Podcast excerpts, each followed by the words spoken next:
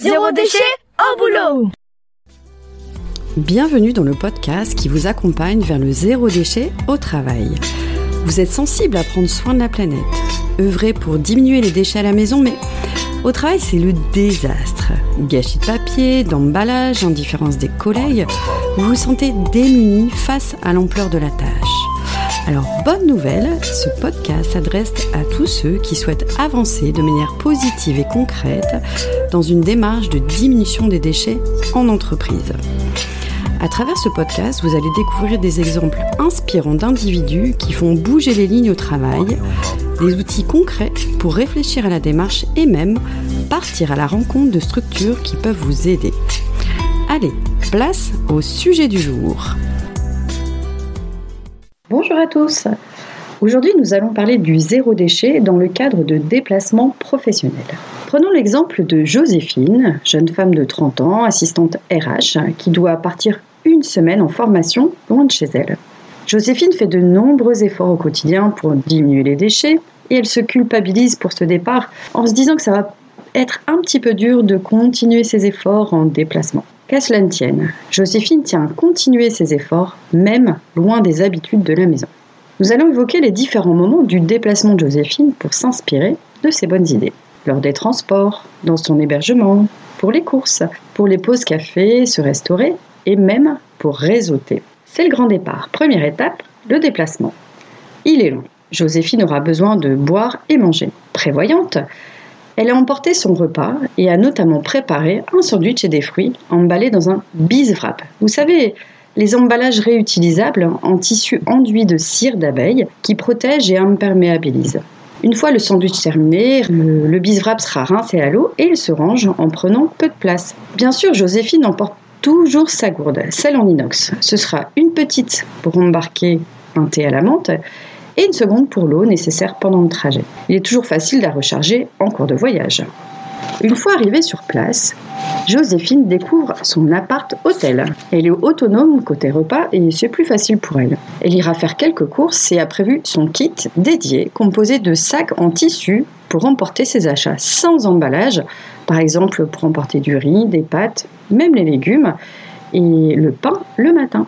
La journée a été assez longue, rien de tel qu'un passage par la salle de bain pour se délasser. La trousse de toilette de notre trentenaire est plutôt minimaliste. Un peu d'huile végétale pour le soin du visage, démaquillant, nettoyant, nourrissant, un savon pour se laver, un shampoing solide pour prendre soin de ses cheveux, un dentifrice sous forme de pastille à croquer, plus de tube de plastique, il est évité. Et elle emporte même une brosse à dents en bambou.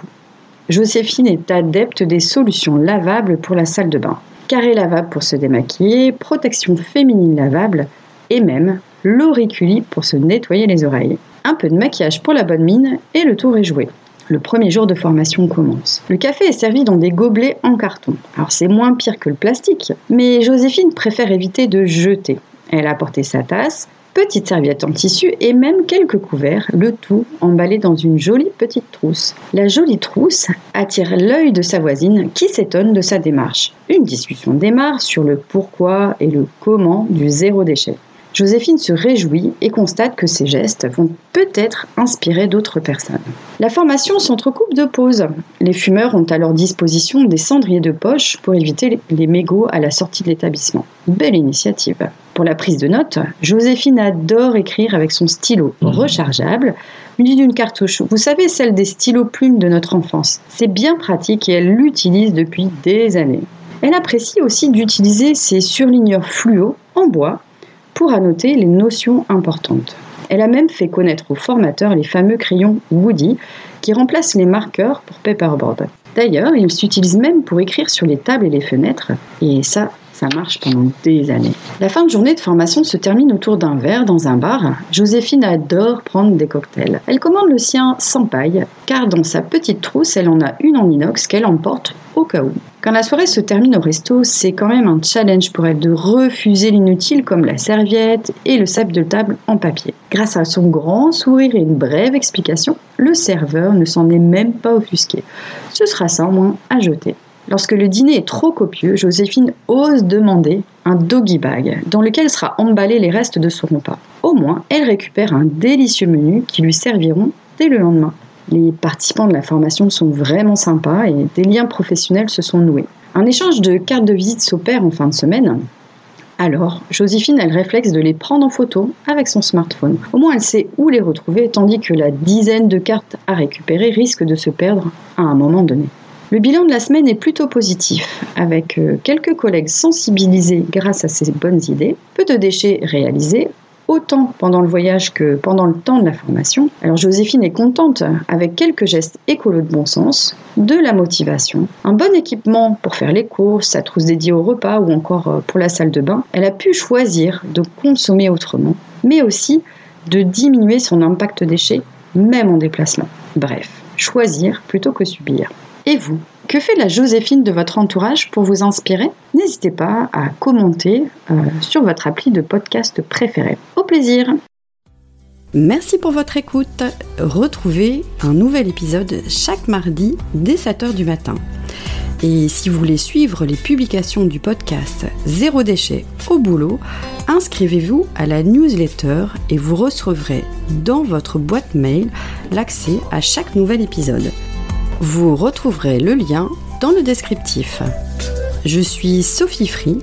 Dans la vie, je travaille pour sensibiliser au développement durable et je parle notamment du zéro déchet. Pour cela, je propose des ateliers, des conférences, des formations professionnalisantes, un blog, Sophie naturel, et je suis aussi auteur de livres sur le sujet. Retrouvez toutes mes informations sur le site sophie-o naturel.fr. Au plaisir